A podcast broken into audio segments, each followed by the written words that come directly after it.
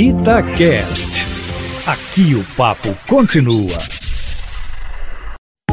Itatiaia Carros, com Emílio Camanzi. Emílio Camanzi, os alemães da Volkswagen não param e anunciam mais uma novidade em meio à pandemia, Emílio. Boa tarde para você. Boa tarde, Júnior, e a todos que estão nos ouvindo aqui no Itatiaia Carros. Se há alguém que não está querendo perder o bonde da história, apesar da confusão toda da pandemia, é a Volkswagen.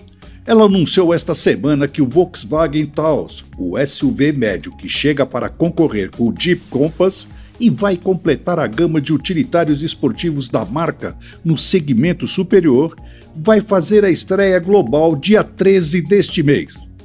O carro foi apresentado ainda com uma leve camuflagem, mas dá para ter uma boa ideia de como será o próximo SUV da marca. Lá no meu site, carrosconcabanze.com.br, tem as fotos dele. Ele será fabricado na Argentina e ficará posicionado entre o T-Cross e o Tiguan All-Space.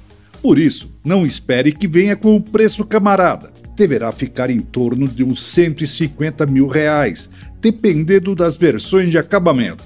Produzido sobre a plataforma MQB, ele virá equipado com motor 1.4 turbo de 150 cavalos e câmbio automático de 6 marchas, conjunto que já é usado também no T-Cross.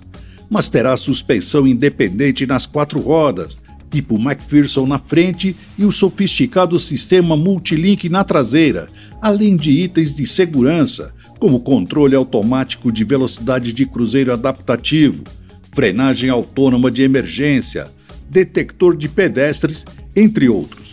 E, claro, também trará a sofisticada central Volkswagen Play, que estreou no Nivus.